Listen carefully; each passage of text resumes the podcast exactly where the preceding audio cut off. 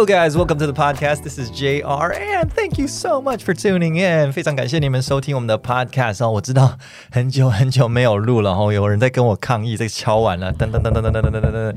哦，有人那个写信给我说，哎，我现在上班没东西听了啊。呃，这个要必须要跟你们说的是，因为之前呢、这个为了要做内容哦，你知道 podcast 毕竟也要花时间哦，时间成本稍微比较低一点，但还是要花时间的哦。那想要做影片的时候，想要去演讲的时候呢，能够做 podcast 的时间就会相对被压缩了。加上坦白说，这个 podcast 是比较不是啊、呃，没有没有一个商业模式了哈。哎，这个 钱还是很重要的哦。好了，各位已经听到了，我身边有一个来宾哈，难得非常难得，我让我们来欢迎我们的营养师带你吃外食的 Emma。嗨，大家好，我是 Emma。Emma，哇哦。呃，我我我能够邀请到 Emma 一起上节目哦，我觉得是莫大的荣幸。我必须说哦，很多的一些商业抉择，我都常常打电话问他。感觉好像我不是营养师，我应该是什么顾问之类的。你是个商人，对对，我是个商人，是个生意头脑非常好的营养师，而且个性非常好啊！今天再一次呢，感谢你来到我们节目当中，开心。啊，对于呢，呃，这个频道不大了解的话呢，哈，呃，Emma 是一个营养师，然后她在 Instagram 上面有十五点四万的 followers，这是非常的惊人的一个数字，我觉得哦，就是一个专有领域，然后做到这个数字，我觉得是非常不简单的哦。像我的 Instagram 就只有九千人，不会啊，我们看 YouTube 的话就不一样了啊。哦，你好正能量啊，好正向思考啊，啊。那呃，我们其实刚刚已经录了一集 podcast 哦，那这一集 podcast 呢，会在这个 Emma 的节目上面哦，在 Emma 的 podcast 上面，所以想要去听的话呢，啊，也可以到 Emma 的 podcast 上面去哈。你的 podcast 的名称是营养师聊聊天哦，营养师聊聊天哈，有兴趣的朋友们呢，可以去那边听一听。我们刚才聊的太忘情了，时间都超过了地步哦。对对，那今天要克制一下，现在要克制一下。好，呃，那。我们刚刚有稍微提到一下，但是为了我们这边的听众朋友们，稍微讲到一下我们怎么相遇的一个经过了哦。其实是你的一个朋友，对，我朋友知道我那时候想要经营 YouTube，然后他就介绍说：“哎，我认识个 YouTuber，他经营的很不错，那你可以跟他聊聊看，你觉得应该要怎么样去做这一块的领域？”然后我们就认识了。对对对对对，而且那时候因为我刚好。我听到是营养师，我就很兴奋啊，因为呢，我一直觉得我的营养状况不是，我的身体状况不是很好哈，特别是很多人，我知道很多观众朋友在我的影片底下留言说啊，你太瘦了这样子，多吃一点，多吃一点，你是不是生病了？还有，我跟你讲很好笑，还有一阵子哦。有人一直跟我说：“哎，你是不是有黄疸病还是什么肝病啊？”对，就后来发现不是，是我的相机参数调错了，就脸黄，对，白平衡调错了哦，这不是不是哦。那反正后来呢，我们就就见面了，然后就认识了哈。然后营养师这个 Emma 也为我解盲。其实我身体很健康啊，很精实，很精壮，很精实，很健康啊。哦，但各位不要担心啊，哈，我很健康的。然后呢，呃，我当然我也跟他分享了一些我们做 YouTube 的一些一些新。的哦，一些经验这样子，那你也有你的 YouTube 频道啦？对，虽然现在停更，无限停更，无限努力努力想想看能不能有机会再复更。不可以了解了，因为你最近生了宝宝嘛，哈，对，啊、哦，所以会比较这个生活形态需要做一些调整啊，时间都被瓜分掉。对啊，而且 YouTube 就是最耗时间的啦，哦、没错，做影像的哦。但是我我是蛮期待你的频道能够在恢复的的一天，对，而且现在你其实在做没多久就已经。大概三千两三千人的这个订阅，我记得三千人嘛，好像三千哦，一个订阅数字嘛，哦，其实我觉得是蛮不错的。啊、呃，很感谢跟着我一起来的这些 朋友们。YouTube 频道叫做什么？我忘记了，真的。Oh my gosh, she forgot her own channel. What the heck, man? 我现在说真的停更啊，停更到我自己都忘记，好像是 Emma 营养师之类的吧？Emma 啊、uh,，Emma 带你呃，营养师带你吃外食吗？还是 Emma？好像不是，营养师带你吃外食在 IG 上面，所以。呃，YouTube 的名字我真的忘了。反正你找 Emma 怎么带你营养师带你吃外食之类的，我记得就可以找得到了啊、哦。好吧，好吧。我第一次听到有人做 YouTube，做到忘掉自己的频道名称，这太夸张。停更太久，停更太久，超好笑。OK，反正我们那时候就就就这样认识了好。那现在也变得我觉得蛮好的朋友，因为我们等于也都是在做社群媒体了哈。对。那你像我刚刚讲的，我常常有事没事有问题啊，我就会打电话来问一下 Emma，因为 Emma 真的很有头脑。嗯，他不是他不是爱钱的那种人，然后大家不要误会。啊啊、我是想说，我就是爱钱，所以我才会有头脑。人就是你有什么样的想法，才有办法做出什么样的事情。我想要帮你打个圆场，哎，你自己自爆样子，哎，我就爱钱，怎么样？对，这边的听众都不认识我，还是圆一下好。呃，没有，我其实是很希望维护大家的健康，同时赚大把钱，就合情合理的赚钱。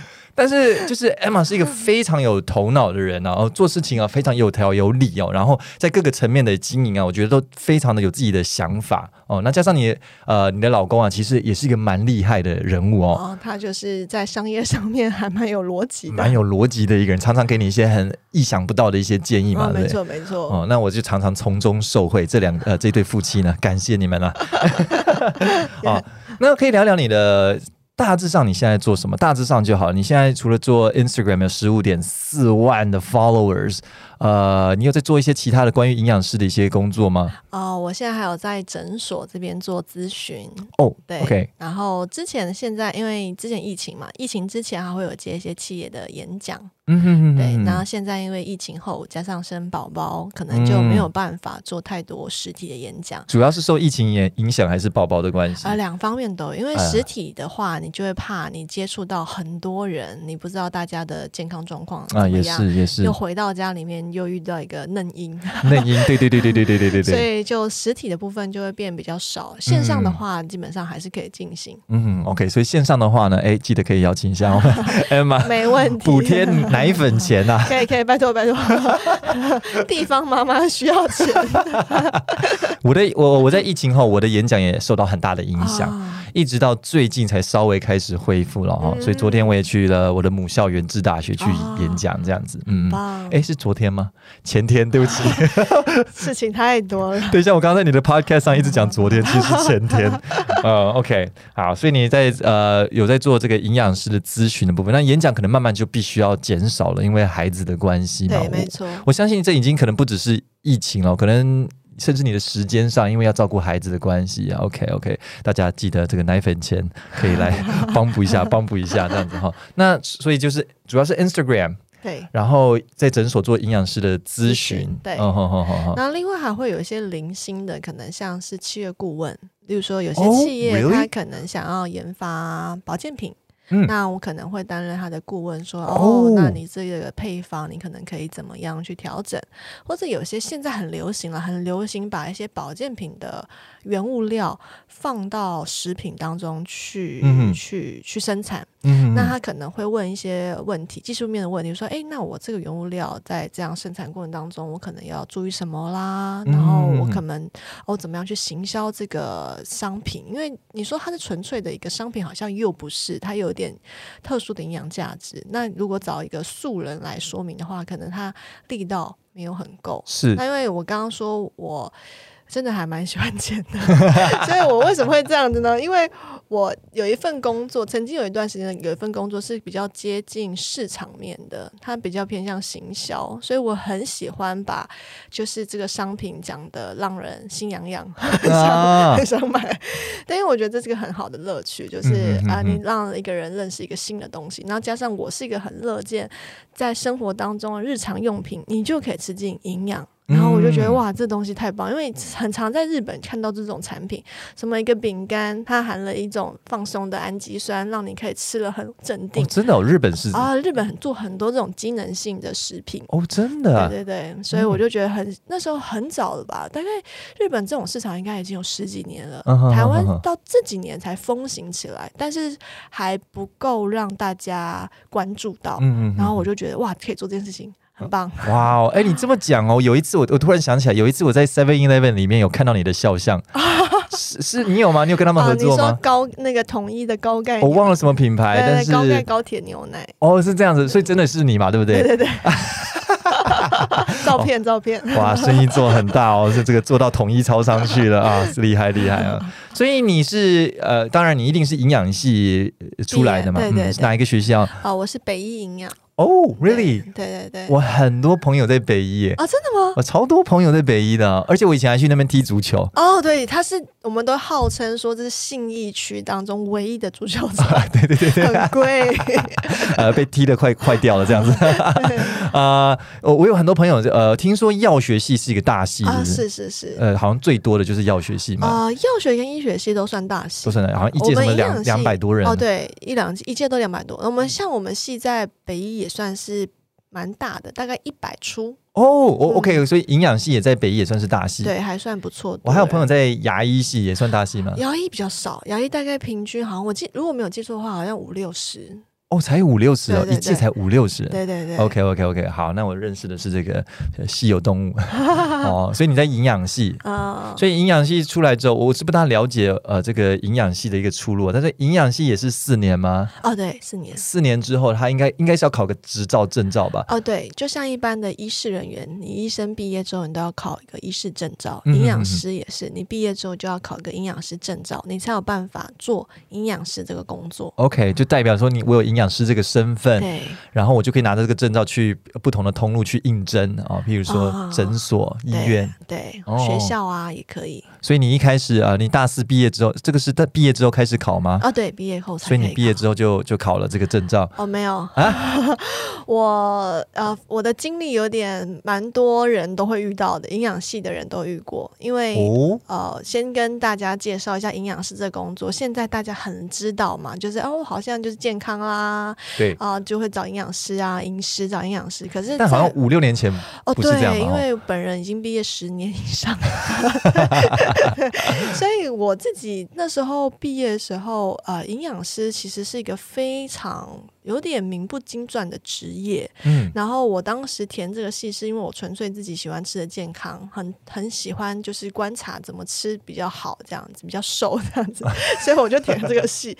可是到我实习直直接去医师呃医院这个地方去实习的时候，发现天哪，原来营养师就是一个管理厨工的一个 啊 工人，呃不能算工人，就是呃我因为在医院做营养师的呃实习，那因为医院的。营养师主要都是在管理厨房，他其实很难去接触到病友啊、嗯。那我自己会觉得，我很想要跟人第一线接触，但是我接触到的人不是我期望中要接触到的人。所以有一点变成在厨房里面，只是盯着说：“哎，你这个饮食的调配如何？”对，对，我就只是做一个呃清单出来，菜单出来，然后我做完这个菜单，我好，这是要给糖尿病的人吃的哦，这是要给高血压人吃的。是，可是我不是面对到我的病友，哦、我是面对到我的厨工，跟他说：“哎，你这个菜啊，你要那个 盐加少一点啊、哦，之类的这样子。”当然。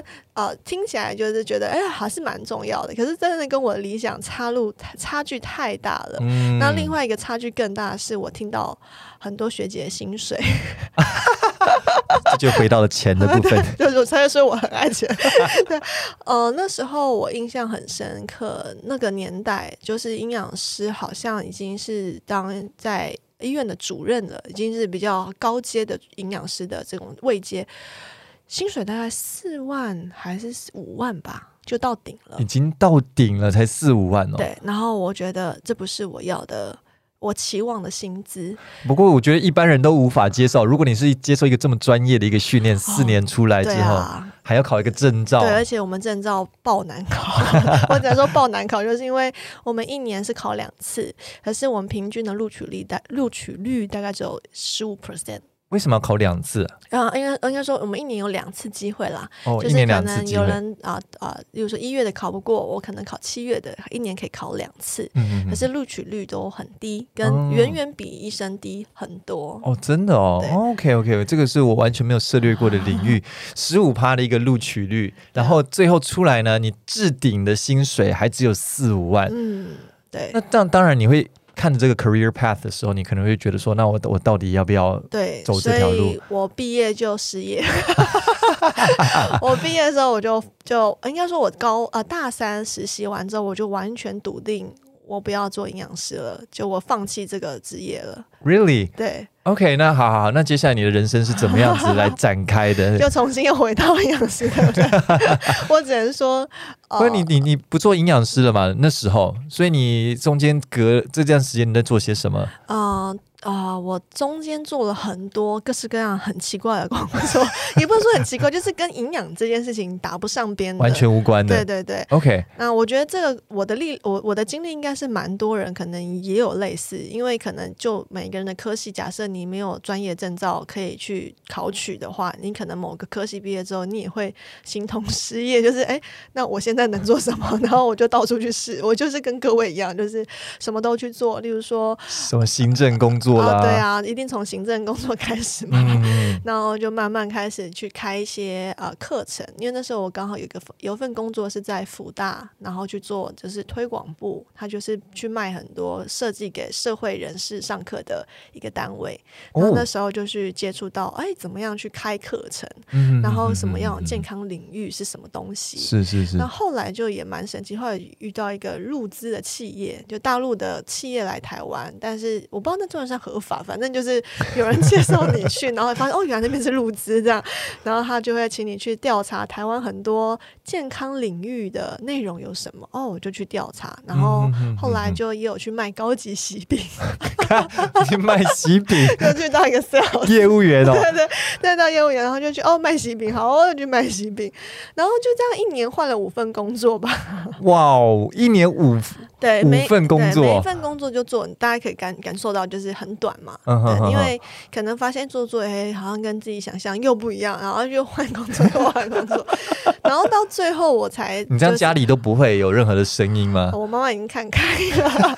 当我跟她说我不念。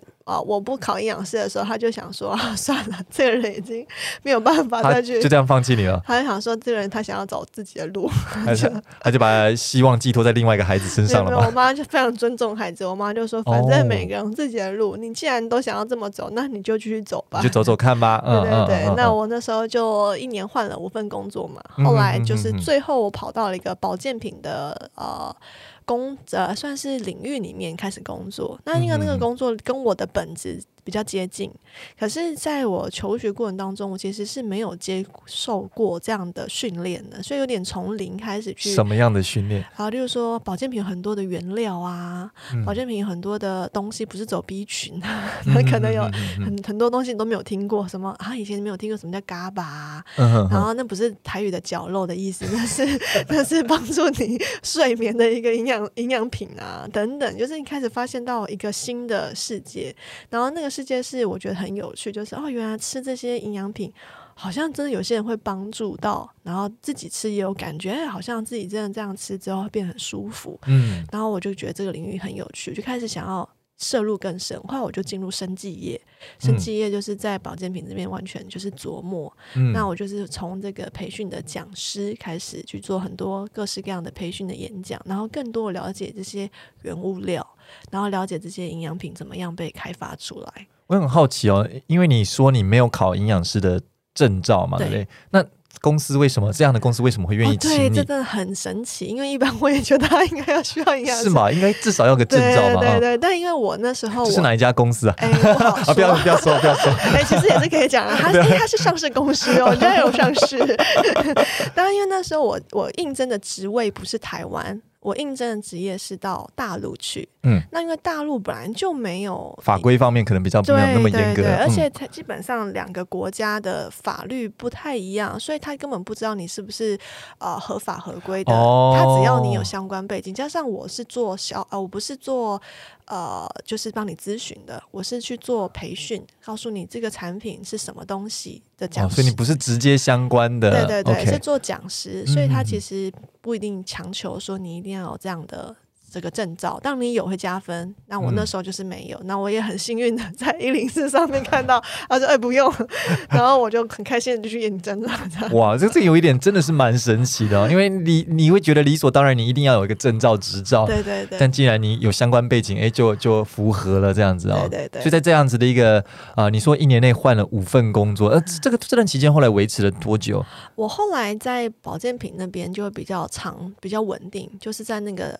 呃公司大概也在一两年，后来就到大陆去工作，嗯、大概就工作一年，嗯哼哼哼，然后之后就回来台湾，嗯，然后回来台湾之后呢，也在原本公司也工作快一年吧，然后瞬间就出现一些很神奇的状态，就是我感觉上好像我必须要离开这些公司。那我为什么说我感觉上？我先说一下，我是基督徒啦，哦，那我那时候是有做到一些梦。我的梦境当中，就有人跟我说：“哎、欸，你被辞职了，啊、你要被炒鱿鱼了。”然后我想说：“啊，这什么梦？很奇怪的梦。”那我先跟大家讲一下，为什么我我做到这个梦，我觉得很奇怪，因为大家。应该听到我已经外派在中国，就知道这个外派的薪资其实一定会远比我刚刚说的五万的那个顶标再更高，对吗？我是拿同样的薪水回来台湾工作的，嗯、所以我那时候我就觉得这是很梦寐以求的工作啊！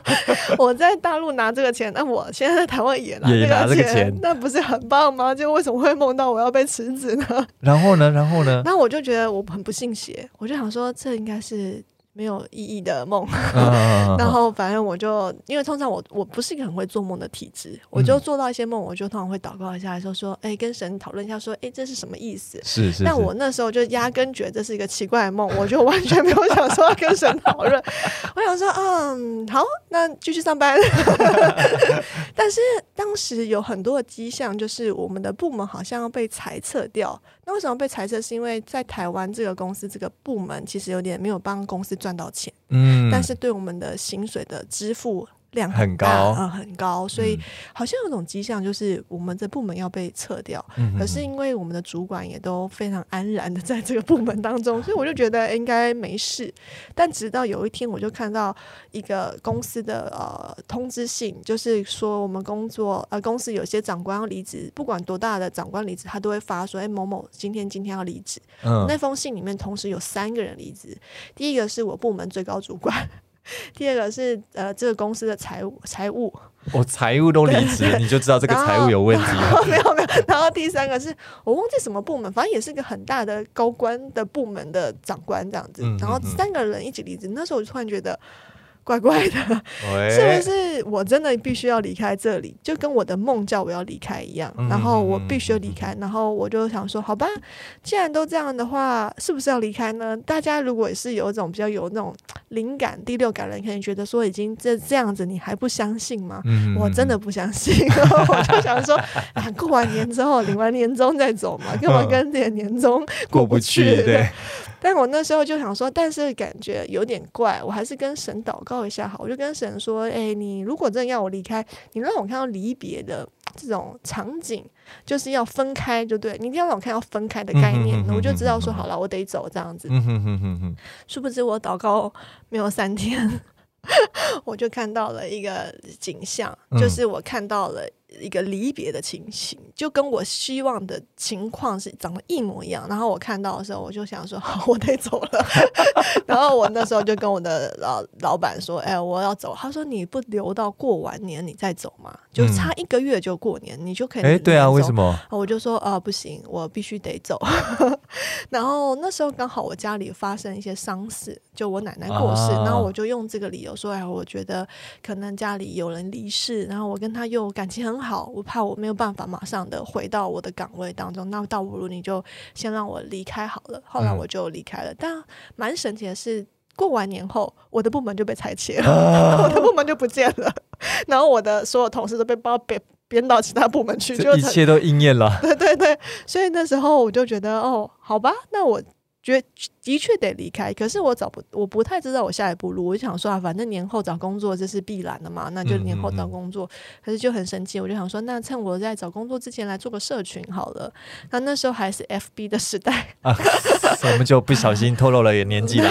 对，我就哦，好吧，来做个 FB，然后做的还不错，就大概大概一个礼。才上才做一个礼拜吧，就有媒体来邀稿，就说啊，啊，你的这个文章我可不可以转到我们的？你做的是也是营养相关的吗？对，就是名称叫做营养师带你吃外食。然后那时候，所以那时候你的名称就已经这样定了。对，那那时候我其实有证照了，所以我就想说，哦，好哦，那你要转我的媒体你就转吧。等一下，等一下，你为什么回过头去考了个证照？哦，因为那时候我就想说，我必须要离开原本的。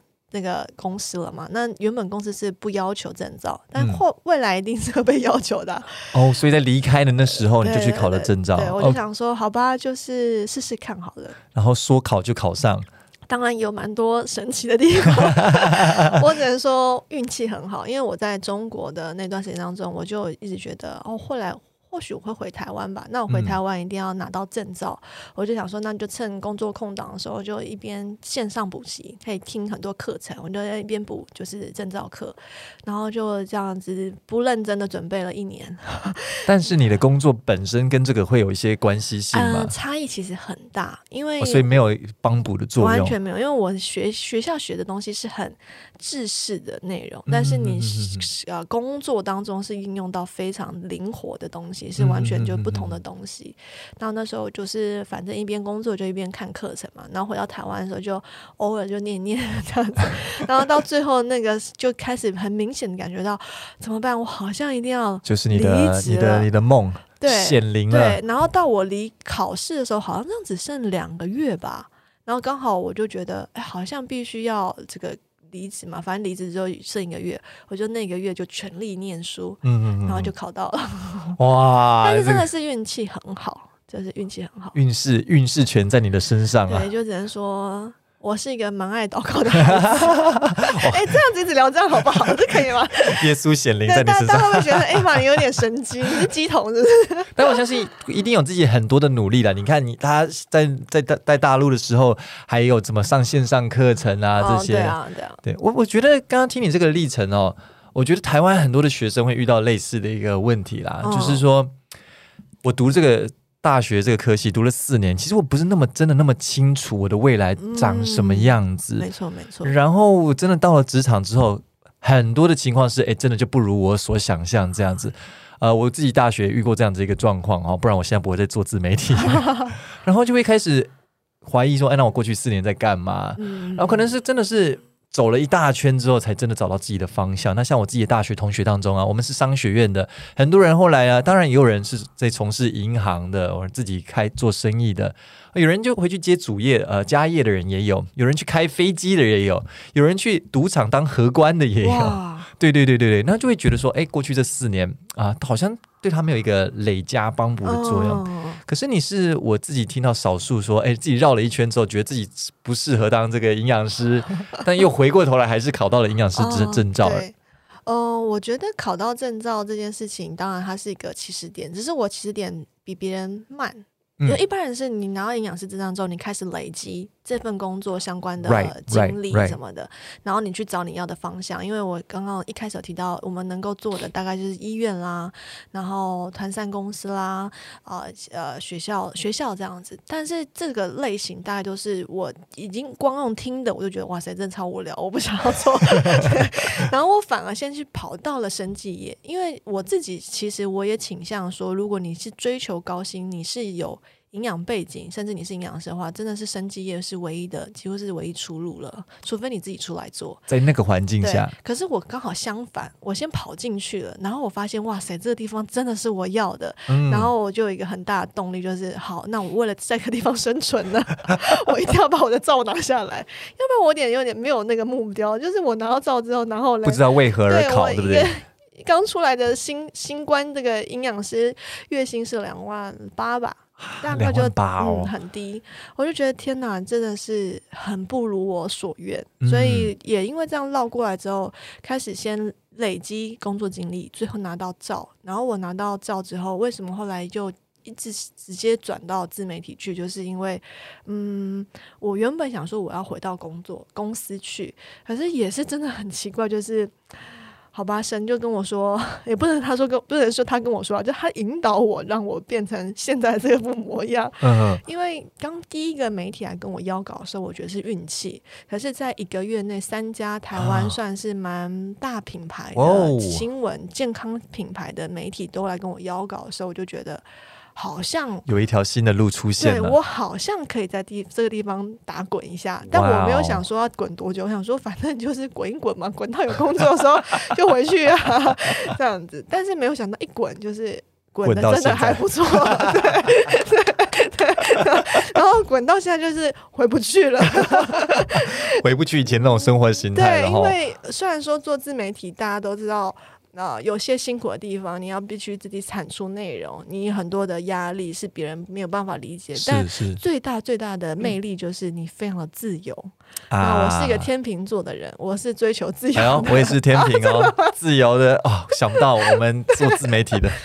真的要很自由，因为但是当然也有你还有很大的自律啦，因为你没有办法自律的话，你做自媒体一定会崩溃。对对对对对。对，所以后来就跑到自媒体之后，我就觉得太有趣了，就是完全把我有点以前所学的东西都用上了，真的是没有料想到。像我以前是很喜欢画画的一个人，我国小的时候就会上常常画素描、水彩，原本也想说能不能去美术班，但最后当然被打这个被打醒，就是那个地方赚不到。钱哦，不能赚钱哦，不能去。然后，然后，然后后来就，但是很喜欢，就是这种画面很美的东西。是，是，是，所以这也影响到我的 IG 的排版。很多人都跟我说，你 IG 你的 IG 排版超好看，真的是很有。就是很有感觉啦，好像就是有一个一致性，但其实那些素材它是没有一致性的，但我就不知道什么我可以挑到他们，所以很多人都问我说：“你是有人帮你做吗？”我就说比较熟的我都会说没有，但就是呃应该说比较熟的我就说我自己做，但不熟我就说啊有专业的人，不好意思自己 彰显是不是？对，但就是很神奇，就像我刚刚说，我那个卖高级喜饼的经验也都用上了，就是啊突然的。莫名其妙，这过去这些经验都累加起来了，这样子就是很神奇。我以前都不觉得这些东西就是是是是可以被累加的，因为它太片段了，而且都那么短暂。对对对对。但最后就是在现在做自媒体的时候，像刚刚说那高级喜饼的经验，就是我第一次生平遇到有钱人。就是我一直希望很有钱，但是我没有遇过有钱人。那我那个新我我们的那个喜饼店是开在永吉路，它是非常豪华地段，大家应该知道这样子。嗯嗯、那一饼一个喜饼大概一个礼盒大概就是三四千起跳。我就看到有一个人这样直接进来就可以拎着一个喜饼走，然后我就觉得天哪，这到底是什么样的生活？然后在那个地方发现怎么样跟有钱人对话。你要讲什么？这些人愿意听你讲，他不会把你当成是一个店员。有钱人的思考模式是什么？哦，真的。然后这些东西就影响到我现在在跟商业上合作的时候，我怎么样去讲呃品牌的人想听的话？嗯嗯嗯，因为他会很希望你去切中他们，去让他们把他们的品牌部分更好的做发发光。嗯。所以讲到这个东西，我我先往回跳一点点哦。我我突然，你刚刚讲你这个经历的，我觉得。你这个这一段经历啦，我觉得真的很像是商学院去国外读书的啊、呃、这种经验哦。譬如说，在国外的 MBA 啊，嗯啊 MBA 就是这个气管硕士啊啊，在国外啊，在台湾当然我们就一路念上去嘛哈，但是在国外他不喜欢你这样子，在国外的 MBA 啊，他希望你啊在应试之前呢、啊，你先去外面工作三到五年。而且不是一年，是三到五年。你要有一定的主管领导经验之后，你再回过头来申请读硕士。嗯，他们喜欢这样子的学生。嗯，然后我觉得你的经历就哎，就有一点点就是就是这样子，你知道吗？你在外面打滚了一圈之后，然后你回过头来，你继续往你的专业方向来前进哦。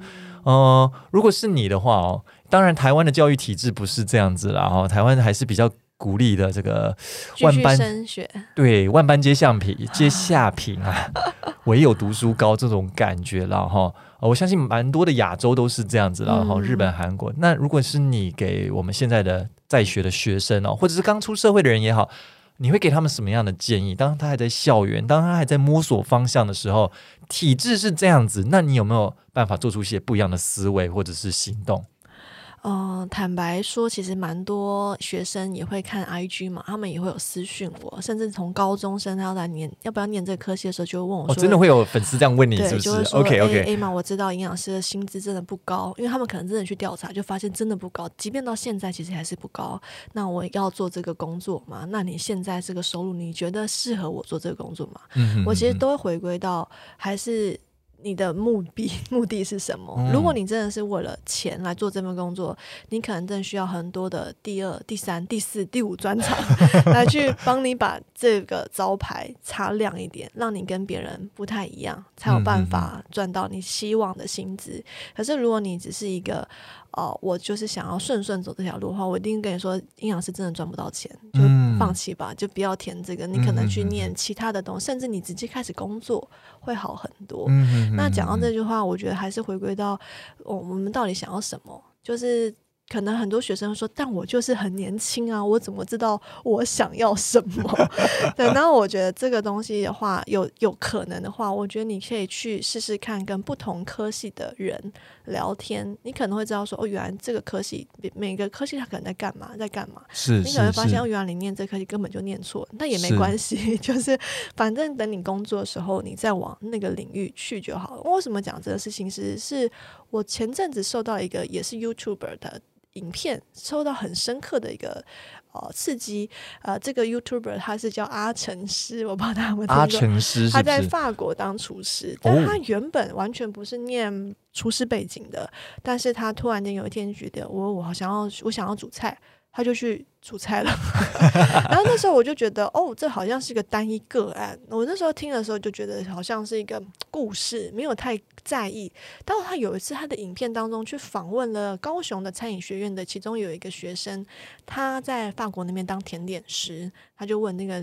那个女生说：“哎，请问你觉得你来法国这边当甜点师啊？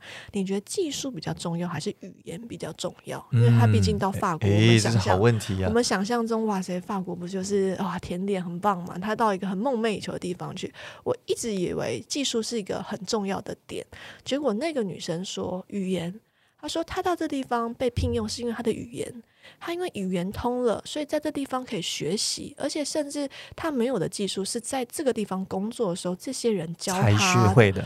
我那时候觉得我受到蛮大的冲击，就是觉得原来我一直觉得技术面很重要，当然他可能要有一定的基本，可是他不是绝对的至关要件。所以，如果像刚刚呃 JR 问我说，一个学生他毕业之后什么样的技能必须，我觉得有可能不是硬的。他可能不是说我英文要多么流利，或是我是一个怎么多么有很多证照的人，他可能是更更里面的东西，可能是个性，例如说心态的东西。对，我可能是一个像我个性是我很喜欢学习，嗯，就是我其实自经营自媒体，我砸了非常多的钱在学习上面，是过往我。整个工作生涯当中花最多钱的地方，而且是毫不手软就砸下去这样子。然后我甚至比高大学的时候更认真念书，因为有目的性，我觉得目的性比较清楚了哦。对，所以自然而然态度也会不一样。所以我觉得或许有些学生你在你的。呃，求学这事情当中，可能或许你要去发掘到你的个性当中有没有比较特殊的一点。例如说，像我自己也发现到，我很爱跟人群接触，所以我一定不可能去做太行政类的工作。嗯，然后加上我非常的粗心.我更不能做行政类的工作。所以，哦，就是就是慢慢知道说，哦，原来我是一个怎么样的人，然后就跑去比较适合的地方，这样子比较好。Right，我觉得你是一个蛮呃。你说 lucky 吗？或者是耶稣显灵吗？I don't know, but、um, 怎么说呢？因为你刚好你过去这些经验，虽然你是有点懵懂的状况之下哦，去走了这么一长招这样子，但是你后来这些东西啊，全部都累加起来，而且现在都被你所用，而且刚好自媒体呢，因为你经营自媒体，等于说你就是自己的。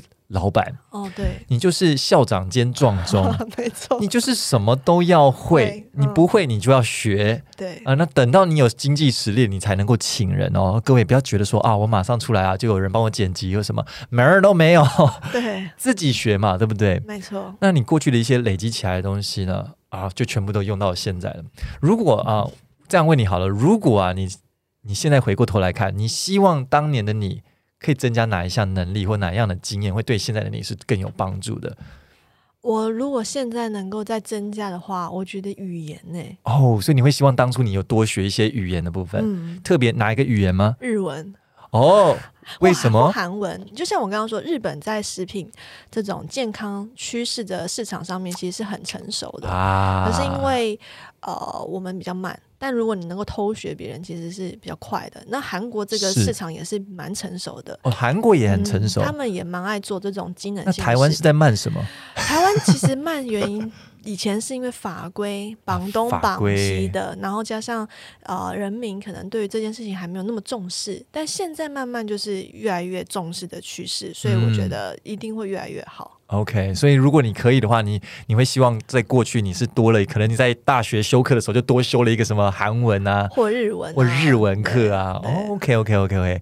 我觉得啊，这个这个问题啊，总是要回过头来看的时候才最清楚哦。没错，没错。但回过头来，像你刚刚讲的，如果你一开始就已经有一个清楚的，我即便不清楚，但大概的方向或目的，或者是路呃这个 purpose 的话呢，你可能就会更有进呃有更清楚的一个 idea，说我现在应该怎么样来经营自己，或增加什么样的一个一个能力了哦、嗯、哦，所以呢，就回到你这个自媒体的生活好了，好。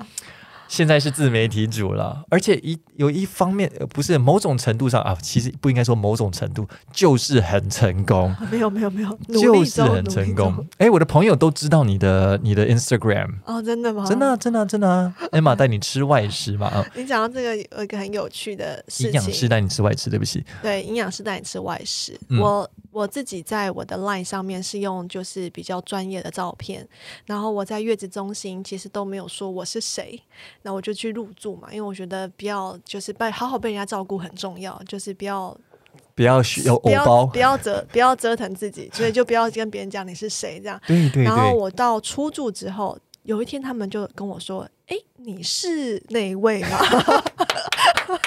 被认出来了。然后我就。哦，对，等下，等下，等下，我要问你，你被认出来的时候，你的感觉是怎么样？就是拜托不要，哦，是拜托不要，不是开心，是 拜托不要，呃、会开心，可是就觉得啊。哦在月中心的时候有点邋遢，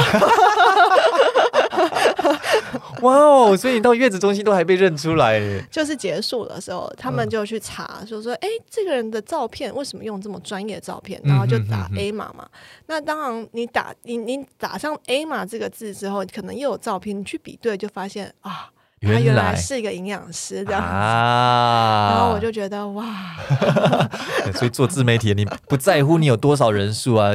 一定会被认出来的。我原本想说一辈子都不要露脸，但后来也是被 JR 说服，说你应该要改开始让大家认识你。对对对，这个是在我们交流当中我给他的一个意见。对，对对。那你觉得这个目前来讲对你来说有影响吗？产生新的变化吗？呃、我觉得要露脸是正确的，因为在 JR 跟我说要露脸不久之后，我的整个版面其实是被复制做出了盗版。在在 IG 上面，对对对对，然后那时候我就赶快去申请蓝勾勾，然后那时候刚好其实我的照片登出不久，然后当然最后很顺利拿到蓝勾勾，然后那时候还发现哇还好，就是在一切呃没那么严重之前都已经就是好好好的把它 拿回来了。哇哦哇，我我没有想到我这样的一个小小建议，但我我之所以会觉得说要做露脸，是因为。呃，你做的很多内容哦，像 YouTube 上面做的很多的图文剪辑，然后搭配背景音乐这种，嗯、很多很成功，但是它的辨识度很低。对对对。今天简单来讲，别人也可以做出一样的内容了。如果只是这样子的话，所以你有加上自己的声音，当然声音本身就有一个独特性，但声音的取代性相对的也稍微比较高一点。但是当你今天是声音，你的整个肖像都露出来的时候，那个就是你，你是独一无二的。我们说这个，哎，上帝，阿门。就神创造的每一个人都是独一无二的嘛，对不对？所以没有人可以取代你，这就是你独一无二的品牌。对，所以我那时候是这样，是这种思维来建议你啦哦，不然其实我本人也是不喜欢露脸啊。就像我们刚刚有聊的，这个大家都觉得我太瘦，我就很讨厌露脸。哦，我跟你相反，我脸太大，所以我很不想露脸。我们综合一下。你为什么要一直自爆？我在 YouTube 的时候，常常都说我脸太大。好，那你现在做一自媒体哈？呃，我当然你做的很成功，你有没有遇到什么样的一个挑战？目前来讲，最大的挑战会是什么？啊、呃，现阶段我觉得最大的挑战真的是没有心力。现阶段我的话，嗯、因为小朋友刚出生嘛，啊、然后你觉得很多东西觉得很有趣，我很想做，可是很神奇，就是一整天的时间当中，当你惊觉到哦，我要做自己的事情，哎，晚上了。啊，对对对对对，对。然后因为我是一个亲喂妈妈，就是宝宝是直接就是跟着我喝喝奶的，嗯嗯，然后三个小时喝奶一次，对对对对，然后半夜四点喝一次奶，所以从睡眠开始变得很片段，然后到白天时间很片段，其实已经有帮手来帮我，就是我有小保姆，可是还是觉得。那种时间上的运用完全没有办法恢复到单身或者怀孕的时候。那当然，那当然。对，所以其实现阶段对我而言，我觉得时间上的重新拿捏，甚至在整个内容上面，我想要重新的去调整，都是还蛮大的挑战。比如说内容上重新调整，举例来说，之前都做很多外食，对。可是其实以前我会做外食这个主题，其实有一很大部分是因为我不会煮饭。啊，你自己在吃外食，我自己是吃外食。我我以前吃能够吃家里煮都是妈妈煮的，因为我根本就是不会煮，所以我会说了一口好菜，但我做不出来。但因为现在就是怀孕嘛，回到家来自主持自己的家庭，那呃自己比较多时间在家里，所以其实加上我在坐月子中心的时候，我的。味觉上面发生很大的变化，我变得必须要自己煮，嗯、我觉得才有办法吃得下某些食物。嗯，所以我一开始会煮饭，会煮饭了。嗯、虽然没有说真的很好吃，可是我真的很想要。这要问老公比较准。啊，对，但我也想要鼓励，就是有些人，就算你只是一个电锅，你只是一个很简单的东西，你还是可以煮出一个。能吃的东西，而且是营养价值可以很高的东西。我很想要做这种内容，但是我觉得这个转型可能会对于原本在跟跟着我的这些呃看的这个人，就是针对外食来看的这些观众群，他们可能会觉得哇塞，也变太大了吧？所以这也是我一直在考量，就是有没有办法慢慢转过去。是是是是，呃，一方面我是觉得说哈，不一定要完全转嘛，就是变成说你。第二个子类别嘛，哦、嗯，那所以除了把它当做一个新的子类别之外呢，这或许就是一个正常来讲，频道都会不断的从发展嘛，不断的有新的 idea，不断会有新的路，就像 Joeman 做一做节目，诶，它也不断的新的系列会出来这样子，哦所以我觉得这也蛮正常的。随着你的成长，那你当然你的内容一定会有变化了，那我觉得这是蛮正常的啦。我觉得相信观众也能蛮能够理解，嗯、呃，这个倒是倒是说真的啦，因为。台湾吃外食的人，这个人口数是很多啦。哈，所以你说这个受众当然相对就大很多。呃，前天我在跟学生在元智大学做演讲的时候，我就跟他们说，其实台湾有一个无形的这个 glass ceiling，中文是什么？玻璃天花板。嗯。呃，有一个无形的 glass ceiling 是什么呢？你看到台湾的 YouTuber 最大的频道，你说这群人啊，蔡阿嘎这种啊，都到三百万、两百多万。嗯嗯，三百万、两百多万，但是呢？你如果观察他们近两三年的成长趋势哦，其实是成长的非常缓慢的，而且这个过去我就观察到了，我觉得他们不可能再大幅度的成长上去，你知道为什么吗？怎么说？他们是发生了什么事？哦，这不是他们单一频道发生什么事，而是你看到整体来讲，大家都这样子诶。台湾最大的 YouTube 频道现在才三百多万，也是四百多万这样。嗯嗯，其实原因就出在于语言哦。中文的普通话啊，中文这个受众啊，就这么大而已。嗯、那当然，我们的对岸的好朋友，我们的中国大陆，它不开放 YouTube 嘛？嗯、对。所以你在听中文的只有谁？台湾、嗯、香港、马来西亚、新加坡。嗯、简单来说，你的受众就只有这么大。嗯、哦。所以你一定会遇到一个 glass ceiling，就是你一定就只能这么大，只能这么大了。你反观世界潮流，世界最大的一些 YouTube 频道是哪些？PewDiePie 还有多少十一亿的订阅？哇！全球每七个人就有一个人订阅他的频道。Mr. Beast 七千五百万的订阅啊！我们不讲他们，我们讲李子柒，知道吗？嗯。李子柒哦，他哦，他不讲英文，也不讲中文，他什么都不讲。画面，他是用画面来带，所以这也是超越文化和语言的。他有一千六百万的 YouTube。哦，而且 YouTube 在中国还是被禁的哦。对。但全球还有一千六百万的粉丝。那其实台湾最大的一个 YouTube 频道，并不是这群人哦，而是一个叫做 Jaylee Painting 的频道。哦，你去查 Wikipedia 会找到，它是一个画画的频道哦。哦。但一样，它不使用语言。我看它的几个影片，它全部都是用画面来带。嗯。所以它很多的国际观众哦，对对。所以我我会想到这个就是。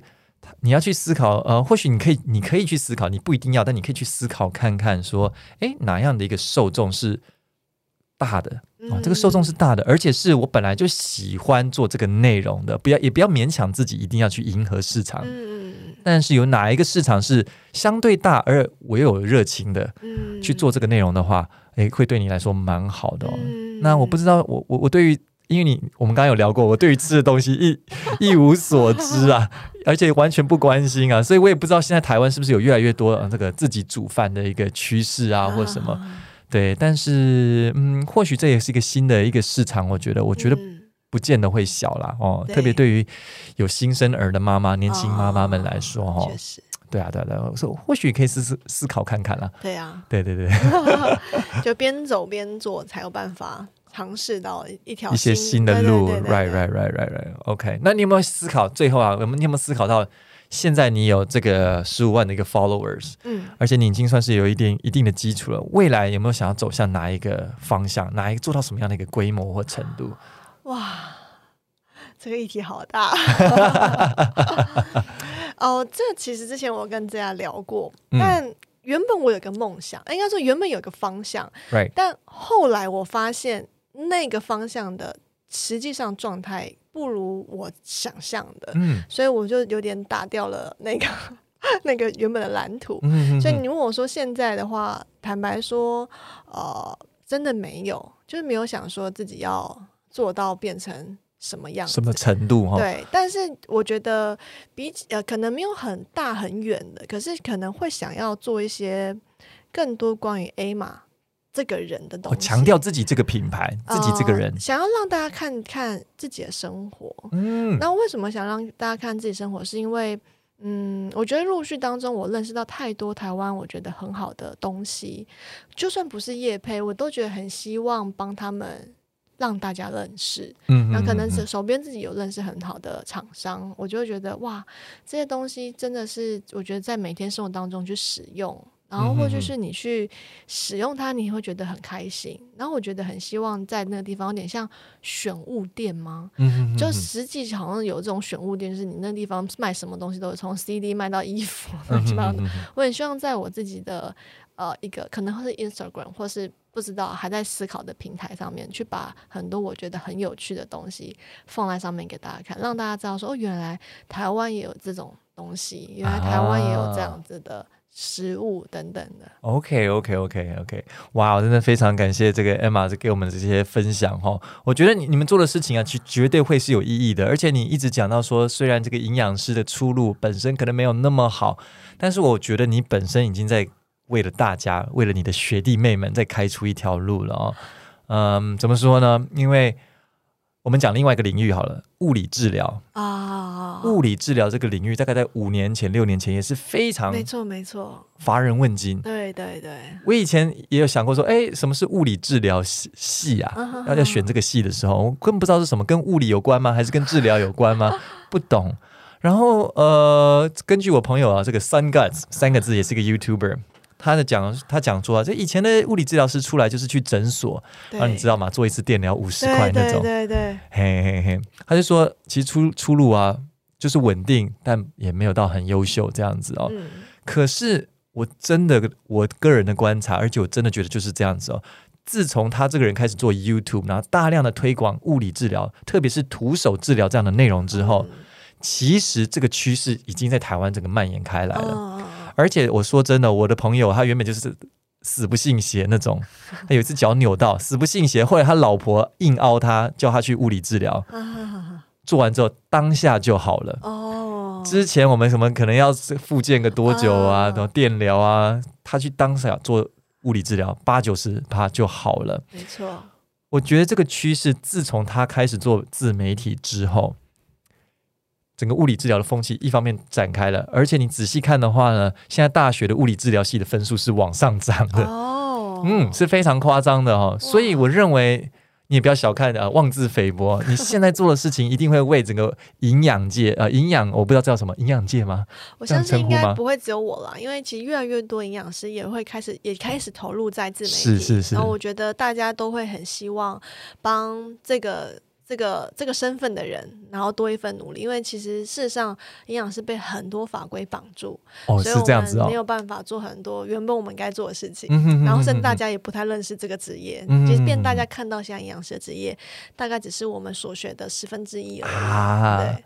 这就有一点像过去的这样物理治疗这个领域，对对对对对对对对对，所以我相信一定可以，就大家一起努力。哇，好啊，那非常感谢 Emma 今天来到我们的 Podcast 当中哦，超级开心啊！最后啊，有没有一句话你要对我们的听众朋友们？我们听众朋友们都还蛮年轻的哈，年轻的上班族、学生族群都有。关于人生的一句话也好，或者是你有什么 idea 跟大家分享一下。关于人生，我觉得好像我没有那么资格讲。不要这么说，不要这么说。这样讲好了，我觉得如果你很重视饮食这件事情的话，就是。好好吃，真的没有关系。就算你胖了也没有关系，因为我觉得饮食它是一种生活啦。你看我的 IG，你就会发现 Emma 是一个口不择食的营养师，什么都可以吃，什么都不奇怪。这样，因为我觉得饮食是一种生活方式。如果说你为了要变瘦，为了要追求一个什么状态，你特别很激进的只做特殊的饮食法，那最后真的是走不长远。倒不如其实是好好观察你的生活，你需要什么样的东西，然后你。懂得怎么去吃它，就算你想要吃麦差劳，一周都吃它也没有关系。哦，OK OK OK，我这个我喜欢。OK，所以最后的建议就是啊，简单来讲，就是在生活当中去调养自己的身体啊，不需要做一些很激进或特别的一些哦。对对对 diet 或者什么这样子哦，在生活当中就可以，这也是你的营养的理念，是不是？哦，对，没错。OK，所以想知道更多这样子的关于营养的理念哦，或者是分享的话呢，当然一定要去看他的 Instagram。你的 Instagram 再一次是营养师带你吃外食。Emma，营养师带你吃外食，当然还有他的 YouTube 频道啊。虽然现在停更了，但过去有一些很好的影片哦。包含我自己也有看这个，怎么在 Seven Eleven 挑出好的一个营养搭配。没错，这些影片都浏览数还不错哦，都有三三千人以上哦。啊，有兴趣的话呢，他已经忘记自己的 YouTube 频道，他的名称忘掉，但是大概你打 Emma 的呃 Emma 营养师带你吃外食也是找得到了 哦。没错，对对对，OK，那非常感谢 Emma，谢谢大家，拜拜。拜拜，我们下一集 Podcast 再见，JR Lee Radio，拜拜。